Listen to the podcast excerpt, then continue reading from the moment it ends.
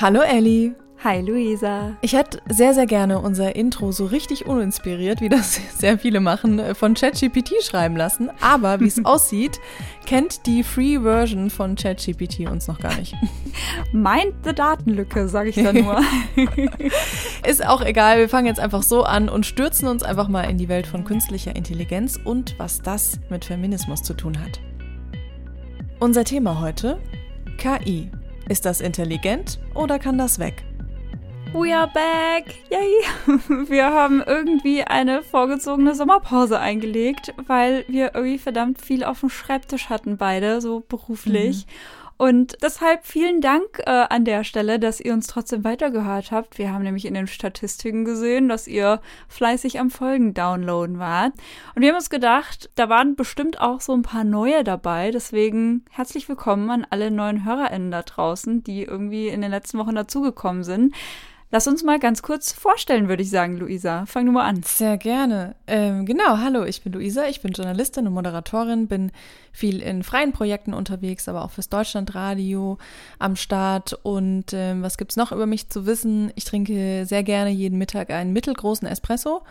Und vorgestern war ich extrem enttäuscht vom neuen Ariel-Film. Um das hier auch noch kurz zu droppen. Danke, dass du reingegangen und für mich die Rezension gemacht hast.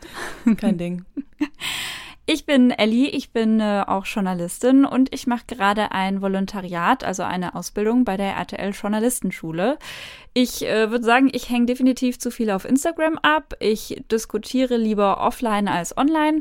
Und zuletzt war ich davon überrascht, wie schnell ich mich dieses Jahr in meinen neuen Wohnort, die Stadt Köln, verliebt habe. Oh. Und ich bin dankbar, dass du dort bist. Dann habe ich noch mehr Gründe, dahin zu kommen, weil es wirklich eine sehr schöne Stadt ist. Win-win. ja, und was tun wir aber? Ähm, wir besuchen uns nicht nur gegenseitig, sondern in diesem Podcast, da sprechen wir vor allem über die Schnittstellen von Medien und Feminismus, was wir in unserem Arbeitsalltag als Journalistinnen, als Medienmacherinnen erleben, was wir in Gesprächen mit Friends aufschnappen und natürlich, was wir auch in unseren feministischen Insta-Bubbles so wahrnehmen. Ellie hat gerade eigentlich für uns beide gesprochen. Auch ich bin sehr viel auf Instagram und da schnappt man tatsächlich einiges auf. Und in der heutigen Folge haben wir uns gedacht, geben wir einfach auch mal aufgrund der aktuellen Debatten unsere 10 Cents zu den Debatten rund um künstliche Intelligenz. Und ich bin auch, glaube ich, ganz froh, dass wir da zwei Monate Zeit hatten zum Recherchieren, weil es ist riesig. Und äh, wir halten uns deswegen auch heute nur bei so einem Bruchteil an äh, Fokussen auf, weil dieses Thema in so einer knackigen Stunde sonst gar nicht abdeckbar ist. Wir wollen mit euch ähm, über die Arbeitswelt im ganz Allgemeinen reden, Stichwort auch Clickworking. Wir wollen über KI im Journalismus reden und KI in der Bildgestaltung und Erkennung und hinten raus auch noch uns irgendwie die Frage stellen, ob ChatGPT wirklich Vogue ist bzw. sein kann, weil uns auch das über den Weg gelaufen ist. Und falls ihr zwischendurch beim Zuhören ähm, irgendwie sowas denkt wie, oh mein Gott, fuck, wie soll das eigentlich weitergehen oder enden. No worries, auch in dieser Folge haben wir natürlich ein paar Lösungsansätze dabei, die wir am Ende noch mit euch teilen werden. Äh, man muss dazu sagen, künstliche Intelligenz ist jetzt an sich nichts wirklich Neues. Also schon seit den 50er Jahren wird daran intensivst rumgeforscht, immer mal wieder, auch in Wellen.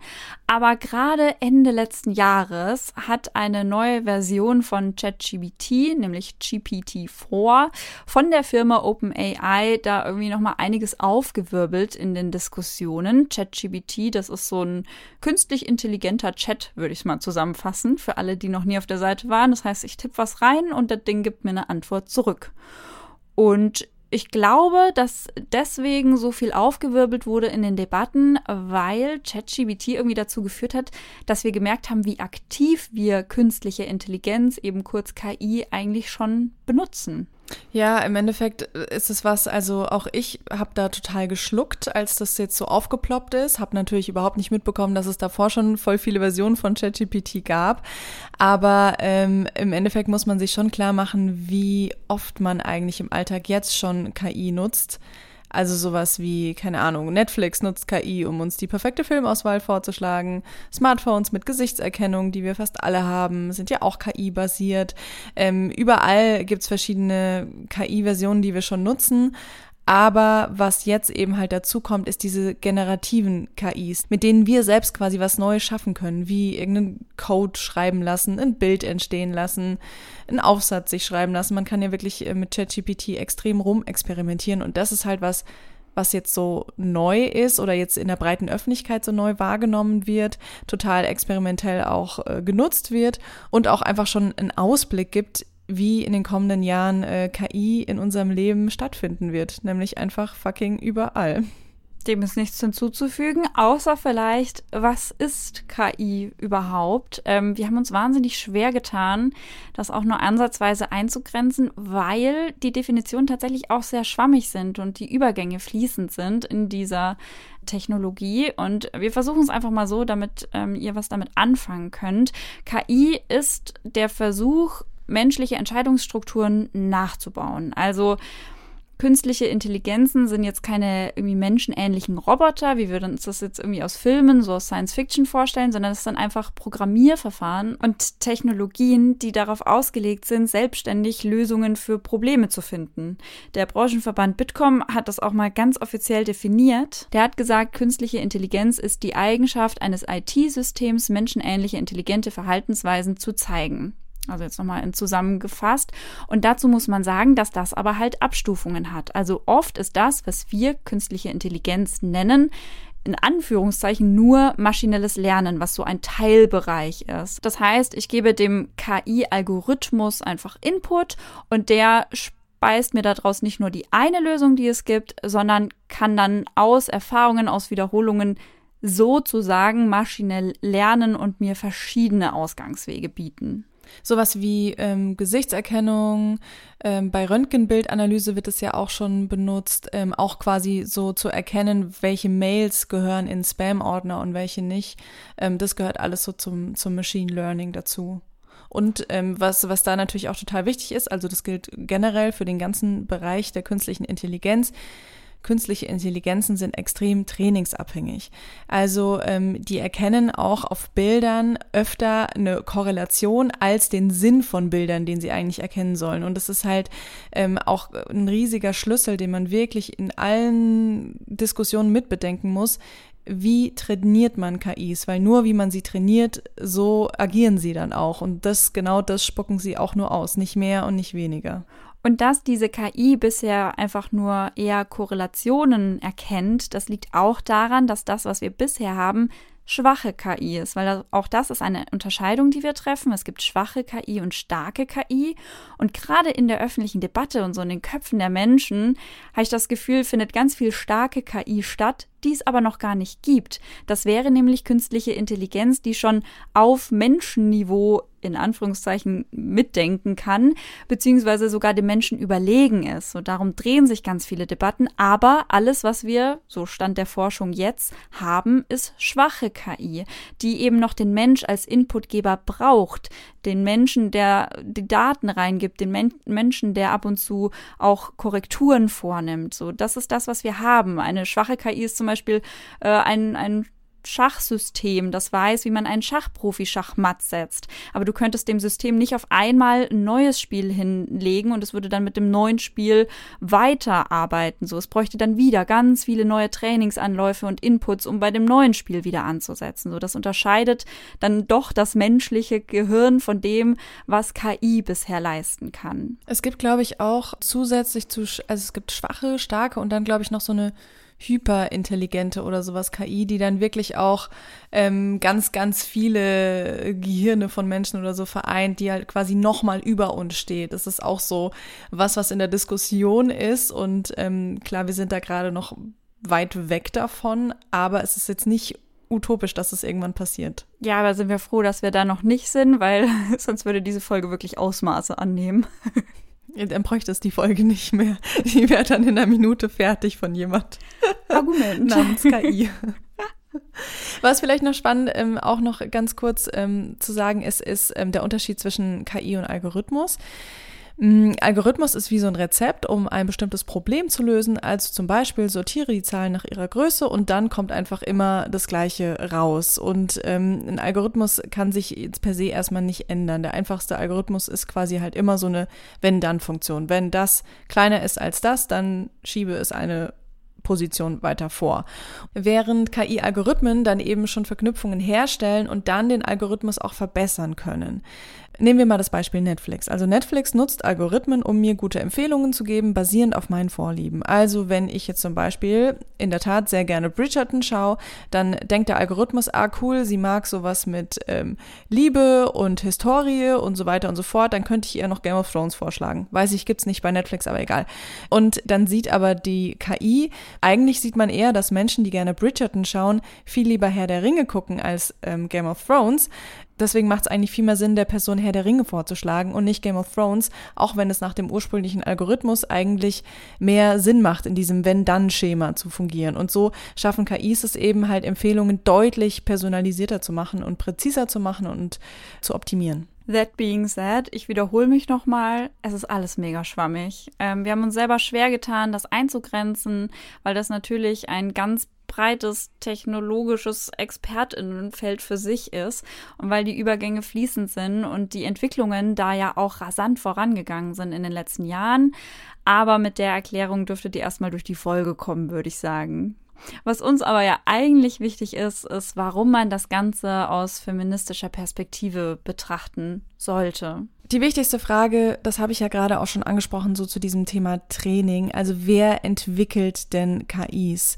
Ähm, wer trainiert KIs und mit welchen Daten werden KIs gefüttert? Und da merkt man sehr schnell, wenn man sich da so umschaut in der Forschung, es sind oft einfach Männer, weiße Männer im mittleren Alter, die daran arbeiten, die ihre Lebensrealitäten da auch reinschicken. Und dazu gehört aber natürlich auch gleichzeitig schon mal die Frage, wer bekommt eigentlich den Raum über KI-Forschung, über künstliche Intelligenzen zu sprechen. Und auch da sind wir in unseren Recherchen immer wieder bei Männern gelandet. Es gibt da auch ganz spannende Zahlen von der UNESCO, die eben auch mal geschaut hat, wie viele Frauen arbeiten eigentlich in dem Bereich.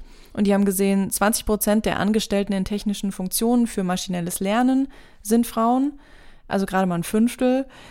Und im weltweiten Bereich zur Forschung von KI sind gerade mal 12 Prozent Frauen.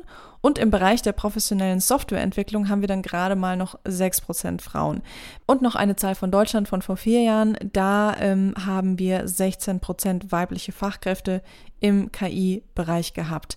Es ist einfach deutlich, es sind immer maximal ein Fünftel, teilweise deutlich, deutlich weniger. Ein zweiter Punkt, den wir auch äh, gerade schon erwähnt hatten, warum es wichtig ist, sich die feministischen Debatten rund um die KI anzuschauen, ist, weil es einfach eine alltagsrelevante Technologie ist. Also wenn ich mein Smartphone nur entsperre mit Gesichtserkennung zum Beispiel, kann das KI sein. Wenn ich meinen Kühlschrank öffne und äh, feststelle, dass zwar nichts mehr drin ist, aber der Kühlschrank schon selbstständig bei äh, Rewe eine Nachbestellung geordert hat, kann das KI sein. Wenn ich Sport mache und äh, meine Uhr äh, am Armgelenk alle Daten aufnimmt und mir davon Trainingspläne zum Beispiel oder bis hin zu Krankheitsbildern oder Schlafmangel ableitet, dann kann das KI sein. Wenn ich durch die Stadt fahre mit dem Auto und eine grüne Welle habe, dann kann das von der KI optimierter Verkehrsfluss sein. Also das ist so bis in jede kleine Ritze vorgedrungen, bis hin wirklich auch zu strukturellen Ebenen oder auch ja, lebensentscheidenden Ebenen kann man, glaube ich, sagen. Also Behörden nutzen KI-Systeme oder EU-Außengrenzen werden mit KI-Kamerasystemen überwacht. Oder auch in der Medizin wird KI angewandt. Wenn ich äh, eine KI-Technologie aber nur mit männlich gelesenen Körpern zum Beispiel trainiere, was bedeutet das dann für die Frauen, die vielleicht auch mit der Technologie irgendwann behandelt werden sollen? Oder wenn ich äh, bei der Berufsvergabe von einer KI als Frau oder als Mensch mit schwarzer Hautfarbe anders eingestuft werde, dann betrifft mich das. Oder wenn ich äh, bei einer Kreditvergabe irgendwie ein bisschen hinten anstehe, weil ich auch da wieder irgendwelche Kriterien vielleicht nicht erfülle, von denen die KI aber beigebracht bekommen hat, dass sie wichtig sind. Auch dann betrifft mich das. Also und, und mega und. breit. Es ist so krass, es wirklich, es geht in jede Ritze des Lebens rein. Und deswegen ist es so essentiell, sich darüber Gedanken zu machen, wer trainiert KIs, wer füttert KIs mit Daten. Denn klar, wenn es die Falschen machen, dann können sich da Vorurteile, sexistische, rassistische Strukturen nachweislich noch verstärken weil wir die Technik natürlich grundsätzlich oft auch als was Neutrales wahrnehmen. Also wenn man zum Beispiel irgendwie bei ChatGPT was fragt, dann denkt man auch so, wow, krass, ja, die wirkt so menschlich. Natürlich ähm, glaube ich der sofort, ohne mal so zu überlegen, so, wo hat die eigentlich ihre ganzen Daten her? Stimmt es eigentlich? Also ich glaube, man geht da viel seltener in so ein Fact-Checking rein, weil es irgendwie so nahbar wirkt. Und genau das ist eben das Gefährliche gerade noch. Ja, technisch und nahbar. Ist eine wilde Mischung. Und äh, es gibt eine Studie der Bertelsmann Stiftung, die hat sich die Medien von 2005 bis 2020 angeschaut, beziehungsweise die mediale Berichterstattung über künstliche Intelligenz. Und was da aufgefallen ist, ist, dass äh, diese Technologie lange in den Medien hauptsächlich positiv rezipiert wurde. Also es wurde über die Chancen gesprochen oder über die wirtschaftlichen Perspektiven, aber es wurde überhaupt nicht die Risiken, die gesellschaftlichen Risiken verhandelt.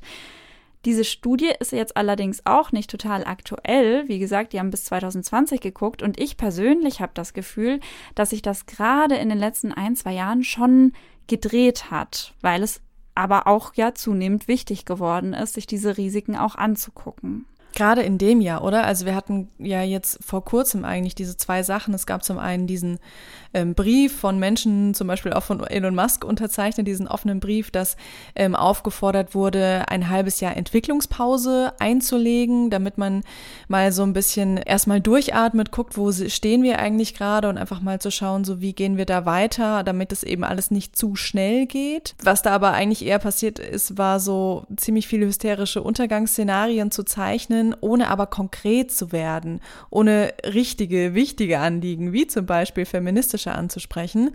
Und ähm, die gleiche Kritik hat auch eine andere Aufforderung bekommen vom äh, Center for IA Safety, die halt auch so richtig krass im Sinne von, also Leute, pass mal auf, ihr müsst die KI so ernst nehmen wie eine Pandemie oder ein Atomkrieg. Sie könnte genauso gut dazu beitragen, die Menschheit auszulöschen.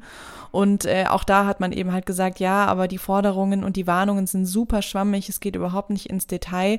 Und ähm, ja, da steht man halt so da und macht eigentlich nur Hysterie, ehrlich gesagt. Also mich hat das auch so ein bisschen, ich dachte so, boah, krass was passiert da, wenn so viele ExpertInnen das unterschreiben? Es war ja nicht irgendwer, der das unterschrieben hat. Und jetzt gab es ja diese ganzen Untergangsszenarien, obwohl das bisher, wie wir ja vorhin auch schon gesagt haben, nur schwache KI ist. Also man will gar nicht wissen, wenn wir jetzt noch weiter wären, wie es dann wäre. Aber gleichzeitig ähm, positiv betrachtet, es ist eben nur schwache KI und äh, wir können das menschlich sehr gut eigentlich korrigieren, was man da für Risiken und für Fallstricke hat. Aber wir müssen eben auch zusehen, dass in den Debatten diese gesellschaftliche, die feministische Komponente auch wirklich vorkommt, weil wenn es zum Beispiel um Arbeitsplätze geht, die durch KI wegfallen könnten, dann wird eben selten darauf eingegangen, dass das halt bestimmte Gruppen auch einfach mehr trifft als andere. Und äh, genau das ist ja auch die erste Debatte, die wir uns angeschaut haben. Genau, es ist ja schon so ein Untergangsszenario oder so ein Horrorszenario, dass äh, Menschen denken, dass jetzt plötzlich alle Arbeitsplätze einfach wegfallen, abgeschafft werden können. Wenn man da aber mal in die Forschung rein dippt, dann stellt man schnell fest, dass viele Forschende eigentlich eher in die Richtung gehen, zu sagen, die Arbeitswelt wird sich einfach krass wandeln. Es werden Jobs wegfallen, es werden aber auch sehr, sehr viele neue entstehen. Beispiel, ähm, Studie von der Uni Hamburg, gefördert von der Hans-Böckler-Stiftung. Die haben gesagt, sie haben eher so ein ambivalentes Bild gesehen. Also frauendominierte Berufe wie Pflege, die werden bleiben. Natürlich wird es da Systeme geben, Roboter geben, die die PflegerInnen unterstützen können. Aber das kann ja auch nur bedeuten, dass PflegerInnen mehr Zeit haben für die eigentliche Arbeit, die so wichtig ist, sich mit Menschen, die pflegebedürftig sind, zu beschäftigen, persönlich auch zu beschäftigen, ähm, respektvoll mit denen auch mal Zeit zu verbringen. Und andererseits könnten natürlich auch frauendominierte Berufe wie die Buchhaltung oder die Sachbearbeitung oder die Assistenz, die ja auch oft von Frauen gemacht wird, stark eingestampft werden, so als Berufsbild. Ein Stichwort ist da ja zum Beispiel irgendwie Alexa und Siri, mhm. äh, die ja schon als die Ersatzsekretärinnen oft äh, betitelt werden. Wir haben da auch in Folge 8, meine ich, schon mal drüber geredet, über die äh, künstlichen Stimmen, wenn euch das interessiert. Und warum die irgendwie alle weiblich sind. Genau. Und auch noch ein anderer Punkt zu, zum Thema Arbeitswelt, den ich ganz spannend fand. KIs werden ja auch dazu eingesetzt, Menschen Schulungen vorzuschlagen, wenn es darum geht, einen neuen Job zu finden oder eben bei der Jobfindung zu unterstützen. Und hier wurde eben auch entdeckt, dass Frauen bestimmte Weiterbildungen oder Jobs nicht vorgeschlagen wurden, weil die KI gelernt hat, a, Frau könnte ja potenziell schwanger werden im Vergleich zum Mann. Und deswegen gibt es vielleicht manche Berufe, wo die Chance auf Wiedereingliederung nicht so gut ist, beziehungsweise wo es eh echt ungünstig wäre, wenn die mal so ein Jahr wegfällt oder so. Und dadurch werden halt gleich so ein paar Jobs einfach gar nicht vorgeschlagen, was ich echt krass finde. Eine Gruppe, die auch von künstlicher Intelligenz und der Entwicklung in den neuen Jobs betroffen ist, sind die Clickworker. Das sind die Menschen, die KIs trainieren. Denn es ist total wichtig, dass KIs eine wahnsinnige, unvorstellbare Menge an Daten bekommen. Und dafür braucht man Menschen, das sind häufig unqualifizierte Arbeitskräfte aus dem globalen Süden, die tagtäglich KIs trainieren. Zum Beispiel, wenn es eben darum geht, dass eine KI lernen soll, wie eine Orange aussieht, gibt es eben Menschen, die auf Zehntausenden von Bildern Orangen einkreisen, damit dann eben klar wird, ah, so sieht eine Orange aus. Und ich möchte dazu zwei Beispiele nennen, warum das so krass problematisch ist. Es gibt zwei französische Wissenschaftler, Clément Leludec und Maxime Cornet, und die haben untersucht mit dem Fokus auf französische KI-Firmen, wie eigentlich da diese KIs trainiert werden und haben herausgefunden, das machen Menschen aus Madagaskar, die dafür ziemlich kacke bezahlt werden. Die bekommen 90 Euro im Monat. Das ist wohl mehr als das Durchschnittsgehalt in Madagaskar, aber immer noch viel zu wenig zum Leben. Und die werden eben dafür bezahlt, diese KIs zu trainieren. Ein anderes Beispiel ist auch eben OpenAI. Das ist die Firma, die hinter ChatGPT steckt. Die bezahlen Menschen in Kenia mit 1,32 Dollar bis 2 Dollar ungefähr die Stunde dafür, dass sie sich Bilder anschauen, Gewaltinhalte, schreckliche Videos, Videos von Kindesmissbrauch, rassistische Inhalte um dann der KI zu zeigen, ähm, das ist nicht gut, das ist problematisch, das darf nicht verbreitet werden. Da gab es eben Recherchen vom Time Magazine, die eben festgestellt haben, dass das so ist, dass OpenAI Menschen in Kenia dafür bezahlt. Und ähm, der Hintergrund war tatsächlich, dass eben OpenAI festgestellt hat, hm, ChatGPT 3 ist ziemlich sexistisch und rassistisch in seinen Antworten, wir müssen es unbedingt ändern.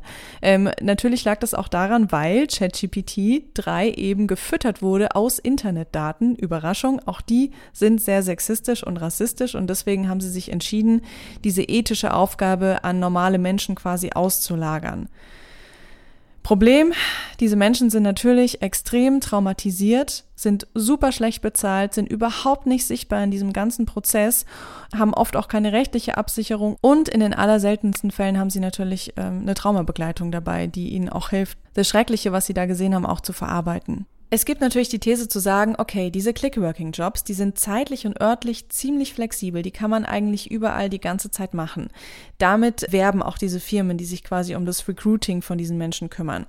Okay, das heißt, es könnte natürlich für Frauen ziemlich interessant sein, die ähm, für die Care-Arbeit in ihrer Familie zuständig sind, die sonst auch erstmal ähm, nichts anderes machen dürfen. Und die könnten sich ja durch diese örtlich und zeitlich flexiblen Jobs so ein bisschen Freiheit erarbeiten, indem sie eben zusätzlich Geld verdienen und sich so etwas zumindest finanziell absichern können. Aber auf der anderen Seite auch ganz wichtig, das löst ja nicht das Problem, dass Frauen in vielen Ländern auch halt diese Care-Arbeit aufgedrückt bekommen, gesellschaftlich, und fordert ja nur, dass sie zusätzlich noch mehr arbeiten müssen und dann dadurch auch noch traumatisiert werden und ja aber auch nicht wirklich viel Geld verdienen und vom Stellenwert her auch überhaupt nicht vorankommen und also am Ende ja trotzdem wieder irgendwie niemand was davon hat. Also ich finde das ein höchst schrittiges Argument, ehrlich gesagt, dass da denn gerade den Frauen was Gutes getan wird. Ja, total. Also es ist so, so böse vorgeschoben eigentlich. Man kann es nicht anders sagen. Aber ja, ich meine, Clickworking ist eine Arbeit, die wird nicht verschwinden. Die wird eher sogar wichtiger werden, was ich schrecklich finde. Aber anscheinend geht es gerade nicht anders, wie Forschende sagen. Ähm, deswegen ist es einfach total wichtig, dass diese Menschen sichtbar werden, besser bezahlt werden, dass die Arbeit ähm, ihren Credit verdient, dass auch Firmen, ähm, die diese Menschen anstellen, einfach transparent damit umgehen, wie, wie sie da arbeiten. Und da ist es, denke ich, auch ganz wichtig, dass die Politik einfach hinschaut, Vorgaben für diese Firmen gibt, dass die Firmen sich auch klar sind, was für eine gesellschaftliche Verantwortung sie da einfach haben. Und das eben nicht nur so vor der eigenen Haustür, sondern eben weltweit. Also wir hatten jetzt ja wirklich den Bogen von den Arbeitsplätzen zu Hause bis hin zu den Arbeitsplätzen unter anderem im globalen Süden. Und die dürfen wir einfach nicht vergessen bei jeder Frage, die wir zum Beispiel in ChatGBT eingeben. Mhm. Was die perfekte Überleitung zur zweiten Debatte ist, denn ChatGBT gerade spielt auch im Journalismus und in der Journalismusdebatte eine riesige Rolle. In meiner Bubble ist das tatsächlich auch die größte Debatte, einfach weil ich mich im Journalismus bewege. Und ich finde es tatsächlich auch wichtig, dass es gerade da groß äh, diskutiert wird, weil Journalismus für eine demokratische Gesellschaft einfach essentiell ist. Also wenn Journalismus in der Gesellschaft nicht funktioniert, dann kann sie die Demokratie gleich hinterherwerfen. Da geht es ganz viel um Glaubwürdigkeit und Transparenz, wenn das funktionieren soll. Und das ist am besten immer und überall wichtig, aber halt gerade im Journalismus. Und da ist halt äh, KI so neue angewandte Technologie auch ein ganz sensibles Thema. Ich habe mir gedacht, äh, wir machen erstmal kurz Überblick, was denn schon alles geht. Angefangen eben beim einen großen Punkt Texterstellung. Ich bin mir sicher, sehr, sehr viele gerade von jüngeren JournalistInnen nutzen mittlerweile hier und da ChatGBT für kleinere bis größere Aufgaben weil es auch manchmal einfach so ein Kreativitätskick sein kann, da irgendwas einzugeben. Wo es äh, tatsächlich auf ganz andere Art und Weise stattfindet, ist bei so simplen Sachen wie Wetterberichten, Polizeimeldungen oder auch zum Beispiel Fußballtickern, weil das so journalistische Aufgaben sind. Da kommen halt Daten von außen rein, die auch immer irgendwie ähnlich aufgebaut sind und jetzt nicht sonderlich äh, verzweigt und wo man nicht so sonderlich mitdenken muss. Die kann so eine KI halt super gut äh, maschinell aufnehmen und dann wieder ausspielen. Und alles, was sie dafür braucht, sind halt zwei Dinge, nämlich zum einen diese Daten und dass sie die verstehen kann und zum anderen muss sie halt die deutsche Sprache maschinell erlernt haben, damit sie das auch verständlich wieder abgeben kann kann. Also das ist sehr, sehr simpel. Trotzdem, kleine Erheiterung für zwischendurch, passieren da immer mal wieder Fehler. Also zum Beispiel äh, zwei Spiele in 2020, eins hier in Deutschland zwischen Bayern und Hoffenheim. Da gab es so ein bisschen Störaktionen von den Ultras, sodass sich die Spieler auf dem Feld gesagt haben, wir spielen jetzt nicht mehr weiter. Das war so in Minute 77, sondern wir schieben uns nur noch den Ball hin und her. Und was aber eine KI in einem Ticker gemacht hat, ist einfach weiter zu tickern und irgendwie von Teamplay und Engpässen und sowas äh, zu tickern, weil sie das halt nicht kannte und damit auch nicht darauf reagieren konnte, was da gerade auf dem Feld passiert. Und äh, eine zweite Geschichte vielleicht noch fand ich auch ganz witzig. Das war bei einem schottischen Fußballspiel. Da war eine KI-gesteuerte Kamera installiert. Also die hatte die Aufgabe, als Kamera dem Ball zu folgen. Ne? Das war im Lockdown. Man hat sich gedacht, das kann man den Leuten nach Hause streamen, was da passiert. Was die KI-Kamera aber halt gemacht hat, sie hat gedacht, die Glatze eines Linienrichters sei der Ball und ist dieser Glatze gefolgt, weil sie halt einfach, ne, niemand hat ihr gesagt, es könnten auch Glatzen auftauchen, aber folgt dem anderen Ding, was mehr am Boden ist. Und so das zeigt, finde ich aber auch ganz schön wieder, dass wir es einfach mit schwacher KI zu tun haben und das ohne menschliches Eingreifen auch nicht bis zum Ende ähm, funktioniert. Wie ist es denn bei, wenn dann irgendwie so, keine Ahnung, Wetterberichte, Polizeimeldungen, solche Geschichten sind, ist dann auch immer der Disclaimer da, dass das jetzt gerade von der KI erstellt wurde oder gemacht wurde? Sollte schon, ja, sollte schon in irgendeiner Weise bemerkbar sein, dass da jetzt nicht ein Mensch das geschrieben hat, beziehungsweise vielleicht dann auch wieder nicht, wenn noch ein Mensch hinten drüber geschaut hat, weil das ist ja dann auch oft der Fall. Es wird erstmal von der KI erstellt, aber ein Mensch fasst dann nochmal alles zusammen und guckt sich nochmal alles an. Ne? Und dann ist das ja auch, wenn da nochmal Änderungen und alles passieren, dann könnte das ja auch wieder mehr in Ordnung sein. Wie gesagt, da geht's ja wirklich um so ganz simple Sachen, so Unfall auf der A6 drei Kilometer Stau. Also so, das ist so, das mhm. ist keine kreative Leistung in irgendeiner Weise. Anders sieht das aus und das wurde auch schon übertreten, zum Beispiel bei einem Extraheft von Lisa Kochen und Backen, das war erst jetzt im Mai. Äh, die haben da 99 Pasta-Rezepte äh, rausgebracht in einem Heft und haben aber halt einfach mal nirgends erwähnt, dass das Ding in großen Teilen von der KI generiert wurde. Also sowohl die Texte als auch die Bilder von verschiedenen äh, KI-Systemen und im Impressum werden nur vier Menschen namentlich erwähnt. Daran kann man dann vielleicht sehen, dass das so nicht sein kann. Und auf lauter werdende Kritik, dass man das nicht machen kann, so ein ganzes Heft von der KI rausbringen, ohne dass wirklich deutlich zu erwähnen, äh, hat der Verlag dann zugegeben, dass da alleine zehn Menschen noch die äh, Texte und Bilder schon genauer angeschaut haben und angepasst haben, weil eben die KI noch nicht alles korrekt gemacht hat. Wie ist das rausgekommen? Ähm, ich meine, dass ähm, die SZ das recherchiert hatte. Ah, okay, spannend. Entweder ähm, die hatten irgendwelche Insider-Informationen oder sie sind wirklich über Lesezuschriften oder selbst darauf aufmerksam geworden. Denn es gab in dem Heft schon ein, zwei kleine Schnitzer. Also zum Beispiel war so ein ah, kreisrunder okay. Shrimps drin. Der hatte keinen Anfang und kein Ende. und so sieht ein Shrimp halt einfach nicht aus. Ähm, man konnte das dann schon erahnen und es gab zum Beispiel auch keine AutorInnenzeilen wie sonst in dem Heft. Weil, ja? weil das finde ich ja schon auch spannend, ne? Ähm, da geht es jetzt auch in diese Richtung so, wie wach sind wir auch als äh, Nutzerinnen und Nutzer, wenn wir sowas lesen, haben wir da überhaupt schon Antennen dafür zu erkennen, ah, da ist ein Shrimp, was seltsam aussieht, ah, könnte das was mit einer KI zu tun haben, so wie man ja auch drauf geschult wird, so Vorsicht, so und so könnte eine Fake News News oder sowas aussehen. Ne? Das ist ja voll spannend so. Wie wach ist man da schon, wenn man sowas liest und wie schnell entdeckt man das?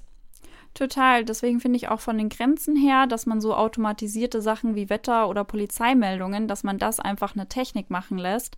Das ist eben so die eine Sache. Aber dann eben so ein Heft, was sonst immer von Menschen rausgegeben wird, einfach so ohne Ankündigung dann KI-basiert rauszugeben, ist halt nicht so ganz die feine Art. Ähm, was auch nicht, äh, also wirklich überhaupt nicht in Ordnung war und auch breit kritisiert wurde, war ein Fake-Interview. Die Zeitschrift Die Aktuelle hat auf ihrem Titel geschrieben, so könnte er geantwortet haben. Dazu ein Bild von Michael Schumacher dem Rennfahrer, der vor Jahren verunglückt ist, seitdem auch nicht mehr in der Öffentlichkeit auftritt und auch von der Familie regelmäßig Menschen, Medien, Verlagshäuser äh, verklagt werden und eben davon abgehalten wird, dass darüber noch berichtet wird, weil eben ganz klar der Wunsch besteht, nicht mehr in der Öffentlichkeit stattzufinden. Und quasi die Unterüberschrift auf dem Titel war dann noch, es klingt täuschend echt. Aber dass die Antworten in diesem Fake-Interview von einer KI kommen, das wird erst im Innenteil aufgeklärt. Also auch da gab es wirklich breit Aufschrei und Rügen, dass das Grenzen übertritt, ethische Grenzen. Ähm, die Chefredakteurin Anne Hoffmann musste dann zum Beispiel auch ein paar Tage später gehen. Ähm, das hat schon einen Aufschrei erzeugt und oder beides hat einen Aufschrei erzeugt, sowohl die Pasta als auch das Fake-Interview und das hat mir so ein bisschen Hoffnungsschimmer auch gegeben, dass die Branche da schon einen funktionierenden Radar hat, wo da die Grenzen sind und schon auch auf der Hut ist, die nicht zu übertreten. Wie gesagt, gerade Transparenz und Glaubwürdigkeit sind da ja so ein Punkt. Also so viel jetzt mhm. mal nur äh, zur Texterstellung, aber ich wollte ja eigentlich ein paar mehr Dinge aufzeigen, wo man KI anwenden kann. Ein nächstes ist zum Beispiel Audioerstellung. Das finde ich richtig spannend, weil du gerade ja auch schon gesagt hast, Aufschrei, da gab es ja auch so ein Moment, wo die Branche äh, wirklich auch so zusammengezuckt ist, als RTL eben bekannt gemacht hat, dass sie mit synthetischen Stimmen arbeiten. Beziehungsweise die haben das so gemacht, dass sie eine Moderatorin und einen Moderator ähm, genommen haben, Inken Vried in Person und Mike Meuser, ein Nachrichtensprecher. Und Inken Vried ist äh, Podcasterin und Moderatorin, macht zum Beispiel unter anderem den äh, Dschungelcamp-Podcast oder beim Bachelor oder so. Und ähm, die wurden quasi als Vorbild für synthetische Stimmen genommen, für eine männliche und eine weibliche Stimme. Ähm, und es war halt dann eben so, dass Inken Vried zum Beispiel stundenlang Krimis und Kindermärchen eingesprochen hatte und von Mike Meuser konnte man so die Nachrichten sich einfach so ziehen von dem, was er eh schon eingesprochen hat. Und äh, daraus wurden dann quasi eben eine männliche und eine weibliche synthetische Stimme ähm, gemacht, die man jetzt ab und zu auch hören kann für Nachrichten oder wenn Sachen vorgelesen werden. Aber auch da ähm, finde ich, ist es eigentlich sehr gut gelöst gewesen, so mit diesem Transparenzhinweis im Sinne von hier, das ist eine Stimme, die ähm, mit der arbeiten wir gerade, das ist eine synthetische Stimme, keine echte Stimme. Und dann gab es immer so einen Button so hier für Feedback, so damit man auch so ein bisschen ähm, die Menschen quasi mit ins Boot holt und einfach mal guckt, wie die Menschen darauf reagieren, was da so das Feedback ist, wollen die sich das anhören. Meiner Meinung nach, finde ich, kann man es schon, ehrlich gesagt, noch ganz gut hören, dass es synthetische Stimmen sind. Ich weiß nicht, wie es dir ging. Ich ähm, finde auch, man kann es gut hören, sag aber mal sonst nicht dazu, weil eigener Arbeitgeber. Bin aber auch sehr gespannt, wo das ganze Projekt noch hingeht und ob es noch größere Aufschrei produzieren wird oder so ein Vorreiter gewesen sein wird irgendwann. Ja. Also spannend ist auch, dass Sie gesagt haben, Sie planen auch noch im Werbekontext eine genderneutrale Stimme ähm, hm. zu ähm, erarbeiten, was ich schon auch ganz spannend finde. Und ähm, ja. ich weiß das alles auch, um das kurz noch transparent zu machen, weil ich bei einem Fachtag zum Thema Moderation war und da war eben Inken Vridan, hat das vorgestellt, zusammen mit Tatjana Anisimov. Und ähm, da haben die beiden eben zum Beispiel auch gesagt, dass Podcasts, die ähm, AI-basiert sind, eigentlich nur noch eine Frage von den nächsten paar Jahren sind. Also da kommt wahnsinnig viel auf uns zu und äh, wird definitiv auch spannend und dann eben natürlich, um das Ganze noch immer in feministischen Rahmen zu packen, so welche Stimme wird für was eingesetzt. Also jetzt gerade bei RTL ist ja schon ein bisschen interessant, dass die männliche Stimme die Nachrichten hat und die weibliche Stimme eher so andere Themen, auch boulevardeske Themen, aber das lag da halt auch einfach nur dran, dass äh, die Basis von Inken halt einfach Krimis und Kindermärchen waren, die so ein bisschen belebter, dynamischer eingesprochen wurden und es total Banane klang, da irgendwelche ernsten Nachrichten damit quasi zu bespielen. Aber trotzdem spannend. Und weil du gerade AI-basiert gesagt hast, ähm, für alle, die das noch nicht zuordnen konnten, das ist dasselbe wie KI nur auf Englisch. Also KI, künstliche Intelligenz hatten wir ja schon gesagt, und AI für Artificial Intelligence, also das gleiche nur in übersetzt, nur falls uns das noch ein paar Mal öfter auch so rausrutscht, weil es ist bunt vermischt, was da in Deutschland verwendet wird. Ja. Genau, zurück zum, zur Journalismusdebatte, was noch so alles möglich ist. Wir hatten Text und Audio, äh, ein bisschen kürzer äh, noch den Rest. Es gibt unter anderem noch Datenanalyse, die durch KI unterstützt wird. Zum Beispiel bei den Panama Papers von der Süddeutschen Zeitung. Bei der Recherche hat man das ultra gut nutzen können. Man kann sich von KI beim Community Management unterstützen lassen. Oder es gibt zum Beispiel auch von Axel Springer die Plattform Upday. Da kuratiert die KI tatsächlich Inhalte. Also es gibt auch eine un-KI-kuratierte äh, Sektion, wo einfach so die Top-News reinkommen und so alles angezeigt wird, aber das andere ist auch wie so ein, wie du vorhin Netflix erklärt hast, mit so Vorlieben und so, wo eine KI wirklich auch die reinkommenden Texte von allen möglichen Medienhäusern vorher schon anschaut und kurz Zusammenfassungen schreibt und so ein Kram. Auch da wieder schwache KI, ne, noch Menschen im Hintergrund, aber die macht da schon wirklich viel. Und äh, jetzt breit ausgeholt, das sind wirklich nur ein paar Beispiele dafür, wie man ähm, Tools KI-Tools im Journalismus schon nutzen kann, schon genutzt werden. Und äh, wen das noch weiter interessiert, es gibt da zum Beispiel vom Journalismus Lab der Landesanstalt für Medien NRW ähm, noch so eine richtig gute Auflistung. Verlinken wir euch natürlich auch wieder. Und weil eben schon so viel geht, das komme ich auch langsam zum Fazit von der Debatte, haben sich dazu auch schon genug äh, mahnende Stimmen geäußert. Also zum Beispiel der Deutsche Journalistenverband hat äh, zum Beispiel bei den synthetischen Stimmen von RTL ja schon eingehakt, aber auch ähm, sich allgemein zu KI geäußert, zuletzt auch im April. Da hat er nämlich gesagt, KI-Anwendungen agieren fernab von Ethik und einem Wertesystem und sind daher nicht in der Lage, die Wächterfunktion der Journalistinnen und Journalisten seit je herzukommt, zu übernehmen. Und ich finde das gut, dass der DJV sich auf jeden Fall mit der Thematik auch auseinandersetzt. Aber ehrlicherweise sind mir die Meldungen, die von der Seite kommen, bisher so ein bisschen verkürzt, weil, wir haben das selber vorhin schon gesagt, KI selbst kennt natürlich keine Ethik, aber die Menschen, die KI machen, kennen Ethik und kennen Werte und KI kann schon auf dem Werte- und Ethiksystem funktionieren von den Menschen, die das halt programmiert haben am Ende des Tages. Und wo der DJV aber schon recht hat, um auch positiv zu sagen, ähm, er hat auch gesagt, dass Medienhäuser sich da nicht aus der Verantwortung stehlen dürfen. Und das machen viele eben auch gar nicht. Also zum Beispiel der BR hat da so richtige Richtlinien auch aufgestellt, auch viele andere Medienhäuser. Und beim BR steht zum Beispiel drin, so bewusste Datenkultur ist wichtig.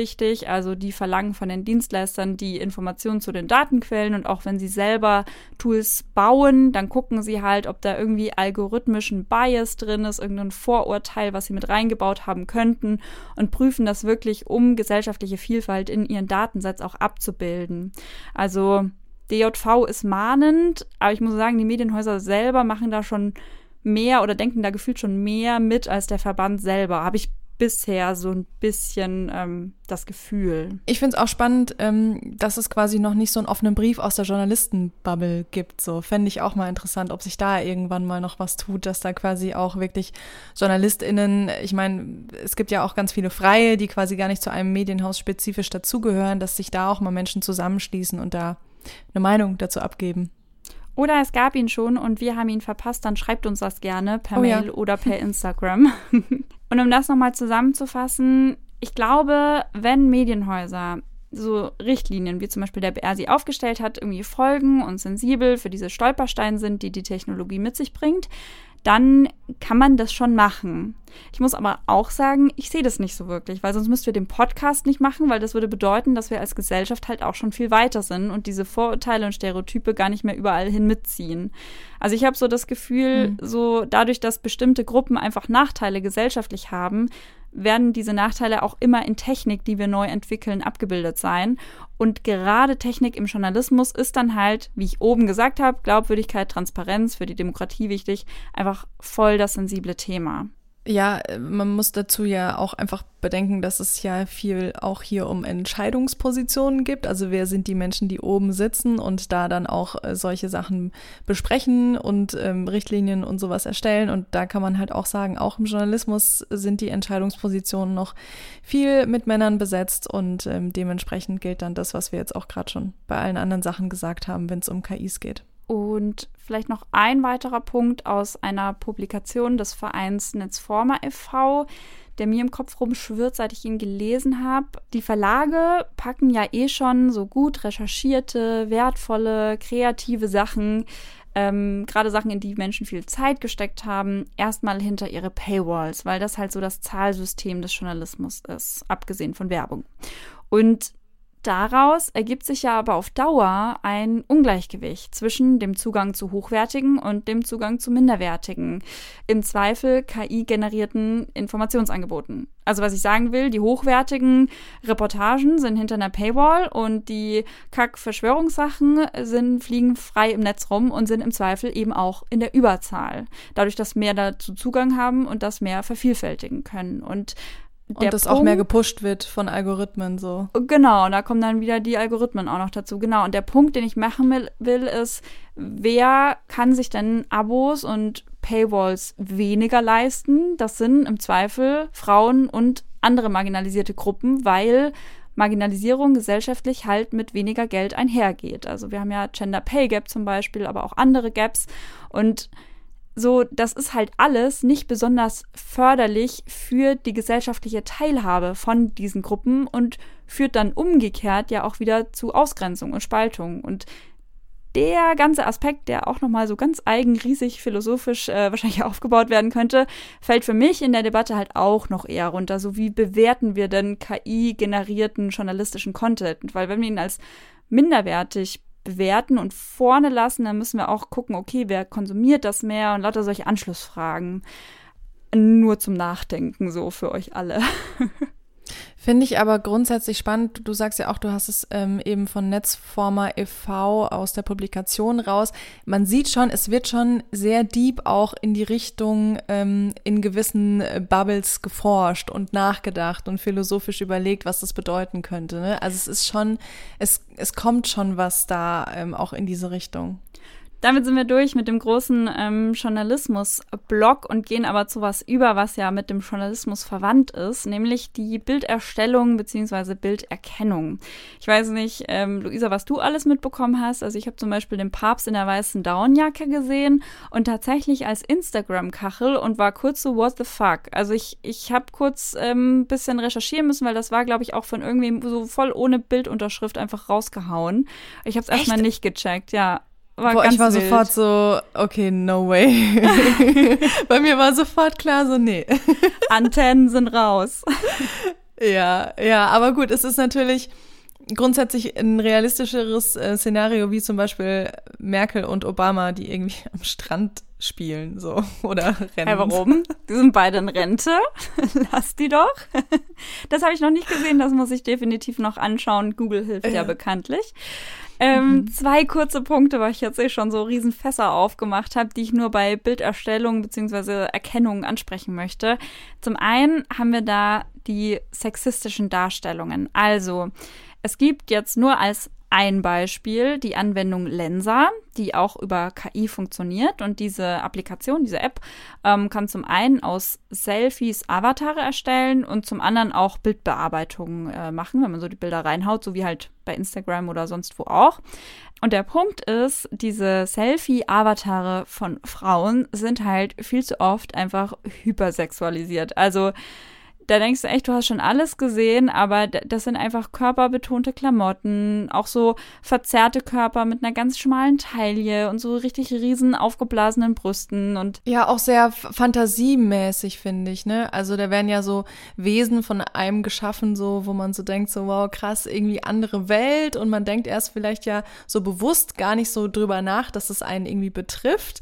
Und im, im Unterbewusstsein läuft ja aber trotzdem der Prozess ab, so oh, die hat viel schönere Nase als ich oder krass, die Augen sind ja viel schöner geformt. Ne? Das ist ja auch ganz spannend, weil das ja viele, hab, haben wahrscheinlich alle in ihrem Insta-Feed irgendwo gesehen, viele auch so Fantasiebilder entstanden sind. Gar ja, so wo man sich so denkt, wo man sich so denkt einfach, oh, was ich aus meinem Gesicht noch alles rausholen kann und dann aus dem Rest des Körpers erst. Ja, genau. Und der Punkt ja. ist halt, ähm, Männer werden da gefühlt auch so einen Tacken vermännlicht, jetzt in ganz großen Anführungszeichen auch, aber halt, die haben halt so hochgeschlossene Raumanzüge oder sowas an und sind jetzt nicht irgendwie Mords, keine Ahnung, jetzt stereotyp gesprochen, muskelmäßig aufgepumpt oder so, ne? Also da bewegt sich alles, was so verändert wird, so im normalen, gefühlt künstlerischen Bereich einfach. Da ist so eine ganz große Diskrepanz da. Und was einfach auch ein Punkt ist, ist, dass man bei der Avatar-Erstellung eben diese Selfies hochladen muss und als User gibt man die Rechte an diesen diesen Selfies ab. Das ist ja oft bei Plattformen so, aber es gab da dann eben auch schon so mahnende Stimmen, wofür die in Zukunft halt vielleicht noch alles irgendwie missbraucht werden können. Ja, Stichwort auch pornografische Inhalte und sowas war ja auch ganz groß in der Diskussion, ja. Und genau, weil ich die Bildbearbeitung auch schon angesprochen hatte, das ist halt einfach wahnsinnig stereotyp und verstärkt die eh schon einschränkenden Schönheitsideale und dadurch, dass es halt so KI-basiert ist, macht es das aber einfach verdammt gut. Also ich weiß nicht, so manche Filter von früher, wenn ich mich da zurückerinnere, die waren ja auch einfach so, es war schon witzig, aber es war halt noch nicht so super gut gemacht. Aber auch jetzt, also egal welche Foto-App du aufmachst, du denkst ja wirklich, das ist dein Gesicht, weil du keine Übergänge oder merkwürdigen Schatten mehr siehst. Und ja, das so macht einfach alles noch krasser, was wir eh schon in der Gesellschaft haben und uns eigentlich nicht so ganz gut tut. Ähm, und schreibt so ein bisschen auch so diesen Bias vor, diese Vorurteile. Ähm, was ich mhm. da ganz gut fand, irgendjemand hatte da geschrieben, das ist so äh, Garbage in, Garbage out. Ähm, so nach dem Motto, wenn ich halt Müll reinhaue, nämlich Trainingsdaten aus dem Internet, die, wie du vorhin schon gesagt hattest, halt einfach auch viel Sexismus enthalten, dann kriege ich halt auch nur Müll zurück. Gerade wenn ich nicht mehr Menschen als Gatekeeper trainiere und genau darauf ansetze. Kurzes Reinhaken. Ich glaube, wir haben im Podcast noch nie Bias erklärt. Willst du das vielleicht noch kurz übernehmen? Ähm, Gerade in der Forschung wird das viel verwendet und bedeutet so eine Verzerrung. Also, dass ich eben zum Beispiel nicht merke, dass bei meinen ProbandInnen 90 Prozent Männer und nur 10 Prozent Frauen sind und dann kriege ich Ergebnisse raus und betrachte aber gar nicht, dass ich da einen Gender Bias drin habe und dass nicht die Ergebnisse, Erkenntnisse dann nicht wieder hochrechnen und auf alle Menschen anwenden kann, weil ich eben mit einem Bias schon in die Erhebung reingegangen bin. Perf. Perf. Und da kommen wir auch schon äh, zur Gesichtserkennung, denn auch da ähm, gibt es oft genug Biases. Gesichtserkennung funktioniert tatsächlich bis heute immer noch am besten bei weißen Männern, aus dem ganz einfachen Grund, dass es mit Bildern von weißen Männern trainiert wurde. Es gab da auch so ein paar ganz krasse Fälle. Also zum Beispiel hat ähm, 2018 eine Menschenrechtsorganisation aus den USA eine Gesichtserkennung von Amazon mit Bildern gefüttert. Zum einen mit Bildern von US-Kongressabgeordneten und zum anderen mit Fahndungsfotos. Und das Ergebnis war, dass unverhältnismäßig viele BIPOC des US-Kongresses fälschlicherweise Fahndungsfotos zugeschrieben wurden. Also so nach dem Motto, oh, das ist doch die gesuchte Person. BIPOC, das sind Black, Indigenous Krass. und People of Color. Ähm, auch da wieder, ne, Menschen, die eh schon Marginalisierung erfahren, das schreibt sich dann in diesen Technologien einfach fort. Und ein zweites Beispiel, frisch hier aus Deutschland vom Equal Pay Day 2019. Da haben die Berliner Verkehrsbetriebe mit einer Frauenfahrkarte geworben, weil sie gesagt haben, Frauen verdienen weniger ähm, in Deutschland und deswegen anlässlich des Equal Pay Days müssen Frauen, ich glaube, irgendwie 21 Prozent weniger zahlen heute. Und die haben das gelöst, indem sie bei den Verkaufsstellen eine Automated Gender Recognition Software eingesetzt haben, also eine automatische Geschlechtserkennungssoftware, die also die Gesichter oh, gescannt krass. hat von den Personen, die da vor den Automaten standen und dann erkennen sollten, Oha. ob das ein Mann oder Frau ist. Und als Mann hast du da halt dann so ein Ding bekommen, du kannst keine Frauenfahrkarte kaufen.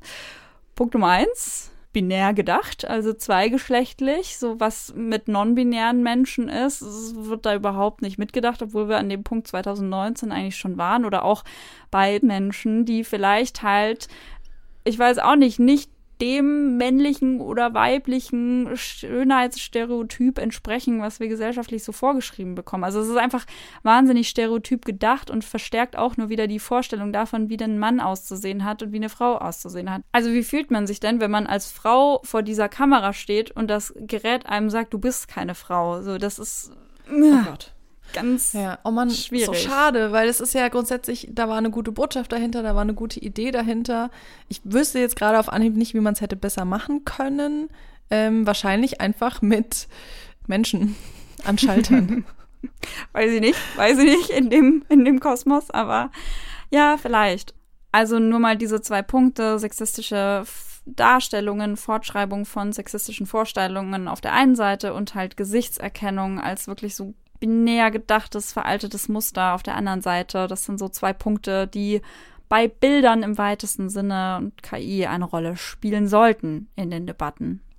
Und nochmal einen ganz kurzen Exkurs zum Schluss, der eher ein bisschen skurril war in der Recherche. Ähm, und zwar geht es um die Frage, kann eine KI auch woke sein oder kann ein Chatbot auch woke Antworten ähm, ausspülen sozusagen? Und da ganz kurz vielleicht noch zur Definition. Woke ist ein Begriff, der wurde geprägt von der Bewegung von schwarzen Menschen in den 30er Jahren in den USA. Und ähm, im Endeffekt ging es darum, eben wach sein, also woke sein im Sinne von seid wach, seht den Rassismus in unserer Gesellschaft, wir wollen darauf mehr Aufmerksamkeit bringen. Und im Endeffekt heute haben wir halt so jemanden wie Markus Söder, der die ganze Zeit in jeder Rede woke, wokeness benutzt, um irgendwie dagegen zu bashen, gegen woke was auch immer Wahnsinn. eigentlich. Vogue-Wahnsinn, genau. Ähm, und auf der anderen Seite gibt es eben Menschen, die sich selbst in der Selbstbezeichnung als Vogue bezeichnen, im Sinne von, dass sie marginalisierte Gruppen sehen, dass sie Allies sein wollen, dass sie ja, Diskriminierung sehen und dementsprechend auch zum Beispiel auf gendersensible Sprache oder sowas achten. Wo genau, wir uns einfach zum Beispiel, so generell ja. sensibel sind, ne? Generell sensibel, genau, ja. Naja, auf jeden Fall. Ähm, hatten Rechte und Konservative dann schon so langsam die Sorge mit der ganzen KI und so, dass es doch ähm, sein könnte, dass ChatGPT viel zu links und viel zu woke sei. Und da gab es dann zum Beispiel auch einen Artikel aus der National Review, eine Zeitung aus den USA, konservativ ähm, angelegt, wo der Autor dann meinte, er habe ChatGPT gefragt, ob die KI eine Geschichte über eine böse Drag Queen schreiben könne. Und ähm, die Antwort war dann eben so, nee, das sei zu schädlich, ähm, das, äh, da, da gibt es keine Antwort drauf. Und dann hat er eben anscheinend eingegeben, dann schreibt doch mal eine Geschichte über eine gute Drag Queen. Und dann kam so ein Aufsatz heraus mit einer Drag Queen namens Glitter, ähm, die dann Kindern den Wert von Inklusion erklärt habe. Und ähm, das hat er dann halt so anekdotisch noch mit so ein paar anderen Beispielen versucht zu unterlegen. Er wollte zum Beispiel, dass die KI ihm einen Text ausspuckt in, mit einem Szenario, wo Trump die Wahl gegen Joe Biden gewinnt. Und dann hat auch eben ChatGPT das verweigert. Und dann hat er noch erzählt, na ja, und außerdem, wenn man ChatGPT sagt, erzähl einen Witz über Frauen, dann hieß es, nee, das wird nicht gemacht. Und wenn aber geschrieben wurde, erzähl einen Witz über Männer, dann wurde das eben gemacht. Und das ist, ähm, ja, also es ist total skurril, weil es halt einfach so anekdotisch so drei, vier Sachen rausgegriffen wurden, die so richtig schön polarisieren. So wie manche Menschen jetzt immer noch fragen, irgendwie, ob man noch von Salzstreuerin oder Kinderinnen sprechen muss. Also das ja. ist halt so. genau. Ja, weil du bist woke, Ellie, gell? Genau. ja, ähm, ich habe das dann natürlich auch mal gecheckt und ähm, habe dann auch geschrieben, so kannst du mir einen Witz über eine Frau erzählen. Und dann kam ähm, zum Beispiel, klar, hier ist ein Witz über eine Frau. Warum hat die Frau ihr Smartphone in den Kühlschrank gelegt? Weil sie gehört hat, dass es drahtlos aufgeladen werden kann. Wenn mir jemand diesen Witz erklären kann, dann wäre ich sehr dankbar. Ich check ihn nämlich nicht. Ich auch ähm, nicht. Okay. Ähm, und das Gleiche kam auch noch, also es hat mir dann auch noch einen schrecklich schlechten Witz über einen Mann erzählt. Und dann habe ich natürlich auch noch mal gefragt, so kannst du denn eine Geschichte erzählen, in der Trump ähm, die Wahl gegen Joe Biden gewinnt? Und tatsächlich kam dann da, ähm, nein, kann es nicht, weil das basiert auf historisch falschen Fakten und es würde zu Falschmeldungen führen und deswegen ähm, gibt es da jetzt keine Story dazu. Klingt erstmal fundiert. Ja, interessant aber, ne, dass es dann, dass es sowas dann tatsächlich ähm, gemacht wird. Aber das hat ja nichts damit zu tun, ähm, ob eine KI woke ist oder nicht. Es ist halt einfach falsch.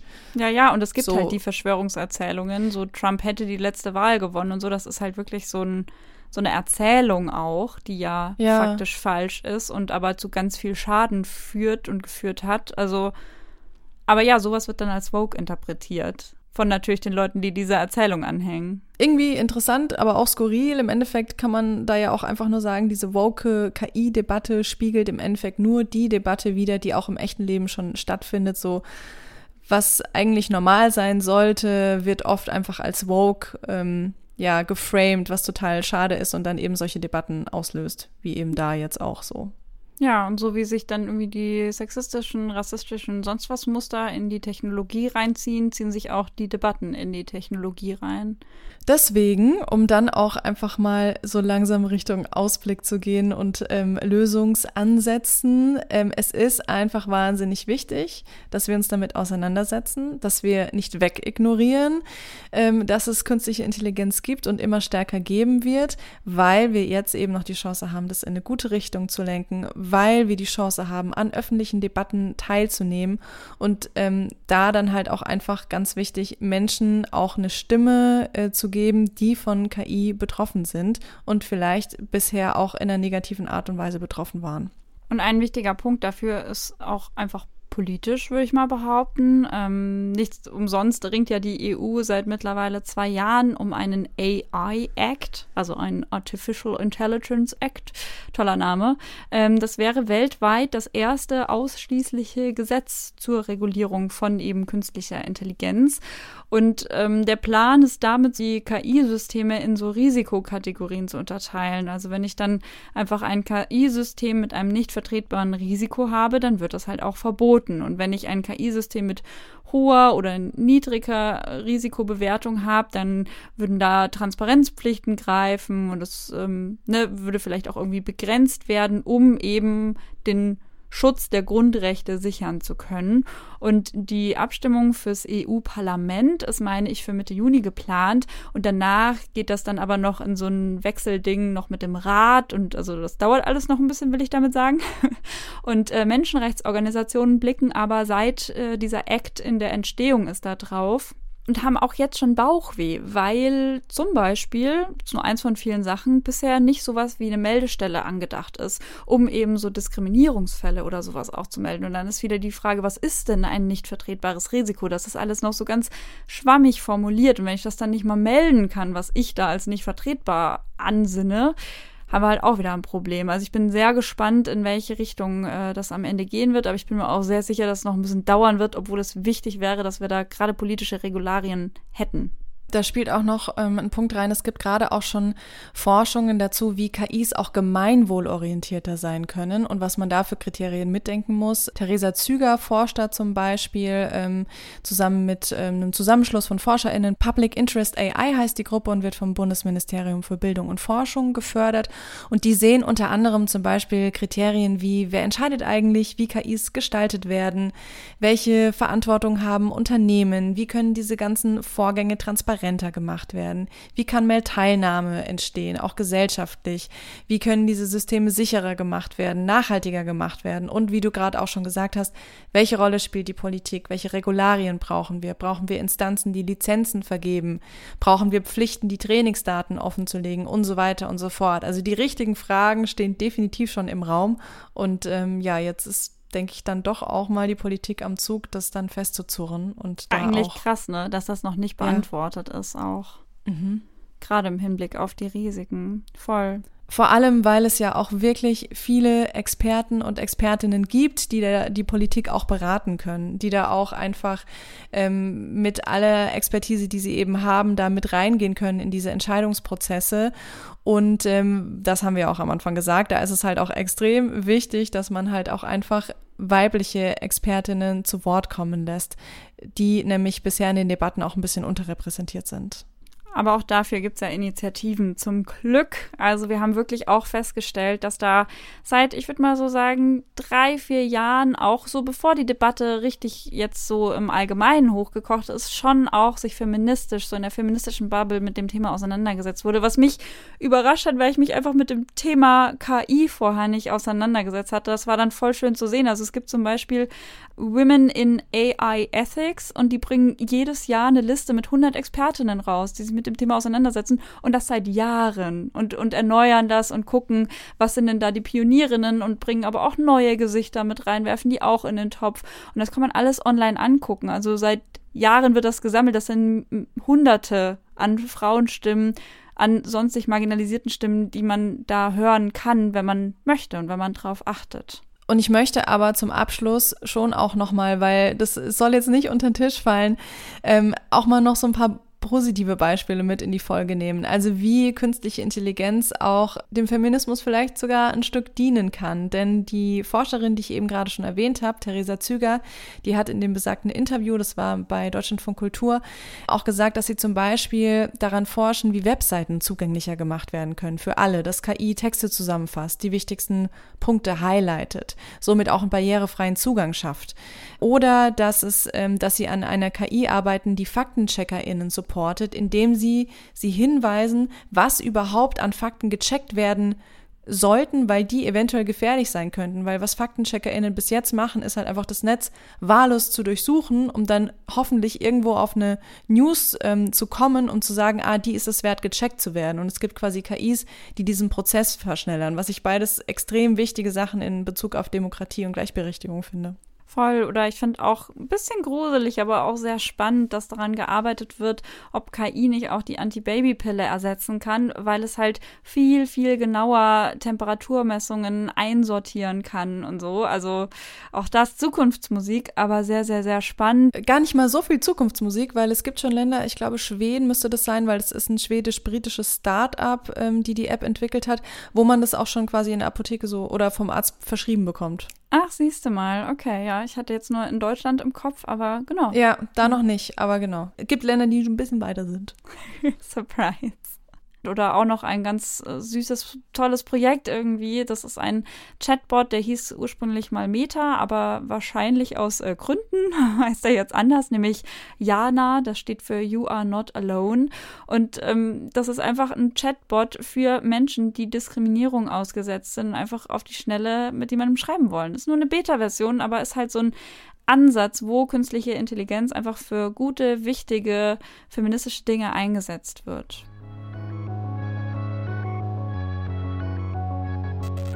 Kommen wir zu unserem Off-Topic.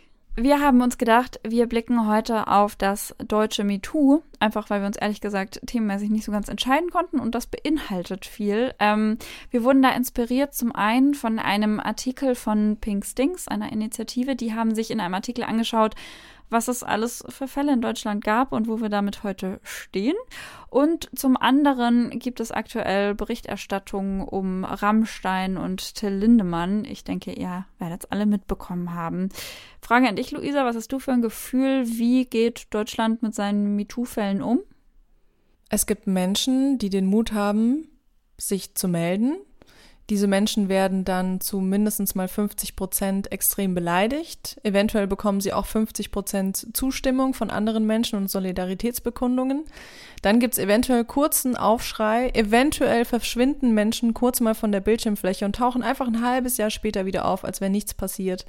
Ich habe das Gefühl, ähm, da, geht da geht sehr wenig voran, was echt schockierend ist. Also Luke Mockridge, als ich vor ein paar Tagen, ich weiß gar nicht, wann das war, ich habe das Plakat gesehen, dass er jetzt wieder auf Tour geht oder vielleicht macht er sogar auch wieder was fürs Fernsehen. Ich hatte echt Gänsehaut, weil ich dachte, das jetzt ernsthaft? Luke Mockridge ist einfach wieder da, einfach so, ohne nichts so war, verrückt. Also ich ne? hatte echt Weil Gänsehaut. Das ist auch so ein Special-Fall auch. Also Luke Mockridge ist auch aufgetaucht innerhalb der MeToo-Bewegung. Ihm wurde eine Vergewaltigung vorgeworfen und es gab da halt nie einen Schuldspruch. Und ähm, deswegen an sich, ne, so rechtlich völlig fein, ähm, dass er einfach wieder auftreten kann. Und gleichzeitig ist es so beispielhaft dafür, dass in Deutschland sowas irgendwie dann echt so weg plätschert und nicht, nichts passiert. Also ist jetzt ein bisschen makaber, aber bei Dieter Wedel zum Beispiel gab es eben auch Vorwürfe. Die waren zum einen verjährt und der eine Prozess, der noch gelaufen ist, konnte nicht zu Ende gebracht werden, weil Dieter Wedel vorher gestorben ist. Also das ist fast schon wieder auf, wie gesagt, so eine hart makabre Art lustig. Oder Julian Reichelt, jetzt vor zwei Jahren, da hat der Verlag erst alles dafür getan, Julian Reichelt zu schützen. Und als er dann unhaltbar wurde, hat der Verlag quasi alles getan, sich selber zu schützen. Und damit ist Julian Reichelt wieder so ein bisschen aus dem Blickfeld äh, verschwunden. Mhm. Oder Julian auch, Reichelt, ehemaliger Chefredakteur der Bild. Mhm. Genau, oder auch, äh, dann gab es so Deutsch-Rap Me Too, also wo man so ein bisschen drauf gekommen ist, dass im Deutsch-Rap auch nicht ähm, alles so geil ist. Äh, da gab es Vorwürfe gegen den Rapper Samra und da gab es halt keine Anzeige, aber im Umkehrschluss eine Verfügung gegen die Frau, die ihm die Vorwürfe gemacht hatte. Und der hatte jetzt zuletzt ein Interview mit der Welt, das war erst vor ein paar Wochen, leider hinter der Bezahlschranke, wo er über toxische Männlichkeit gesprochen hat. Und das ist so oh. gerade, wenn man seine Texte ein bisschen liest, schon ironisch. Oder dann Till Schweiger, das ist so kurz hochgekocht dieses Jahr. Auch da Vorwürfe, wie das am Set zugeht.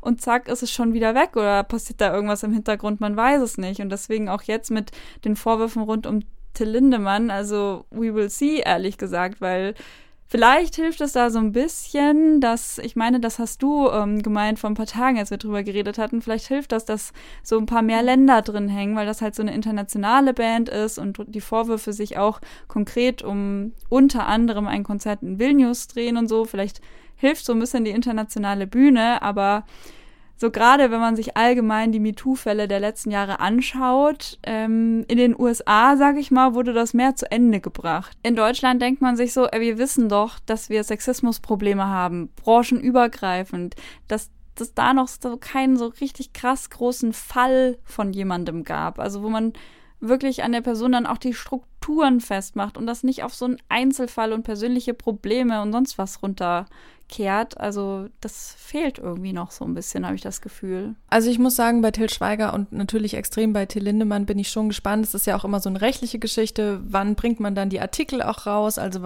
wann gehen JournalistInnen damit auch an die Öffentlichkeit?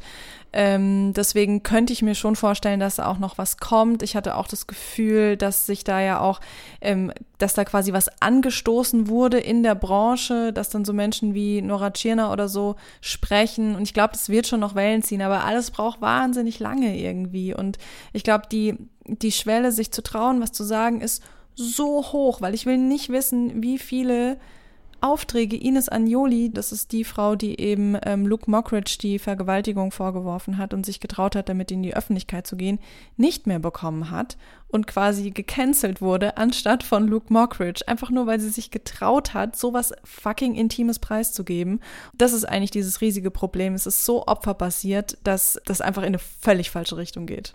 Ja, da hat mich auch eben dieser Pink Stinks Artikel so draufgestoßen. Wenn man sich all diese Fälle anschaut, ist es halt auch kein Wunder, dass man als Frau nicht sagt, ich pinkel da jetzt jemand Berühmten ans Bein, weil ne, am Ende bin's eh so wie vorher auch auch ich. Also dieses MeToo hat gefühlt noch nicht so richtig, richtig, richtig stattgefunden, but we will see. Ich ähm, schließe mich gern deinem Optimismus an, was so die letzten Fälle angeht. Also aufmerksam sein, hinterfragen, dranbleiben, wenn wir als Gesellschaft da nicht irgendwie zeigen, dass sexistisches Verhalten einfach nicht klar geht, dann wird sich da auch weiterhin nicht viel tun, da wird es schön im Sande verlaufen. Es ist super wichtig, dass man mit Opfern sich solidarisch zeigt und ähm, genau. Das gilt für dieses Off-Topic. Aber ähm, diese Debatten am Laufen zu halten und immer wieder auf Probleme hinzuweisen, gilt natürlich auch für die ganzen KI-Debatten, die wir euch jetzt mal hier ganz schön breit aufgedröselt haben. Danke, dass ihr noch zuhört gerade. Aber damit sind wir jetzt auch wirklich durch mit diesem KI-Brett, würde ich mal sagen, inklusive Off-Topic-Brett. Und wir sind extrem gespannt über eure Gedanken zu diesem Thema, so wie immer. Das ist so eine Bereicherung. Schreibt uns da gerne per Instagram oder per Mail an hallo at x und y-podcast.de, wie ihr diese Entwicklung wahrnehmt und was eure Bedenken und Hoffnungen so in der Hinsicht auch für den Feminismus sind. Und wir hören uns dann in einem Monat wieder, am ersten Mittwoch im Juli. Und wenn euch der Podcast gefällt, wenn euch diese Folge gefallen hat, dann wäre es mehr als nur toll, wenn ihr uns mit ein paar Sternchen über Spotify oder Apple Podcasts beschenkt und unsere Arbeit sozusagen auch ein bisschen credited. Und äh, teilt diese Folge natürlich auch sehr gerne über eure Insta-Stories oder per Messenger mit allen, aber vor allem mit denen, die das Thema eurer Meinung nach interessieren könnte. oder auch sollte. Ciao. Tschüss.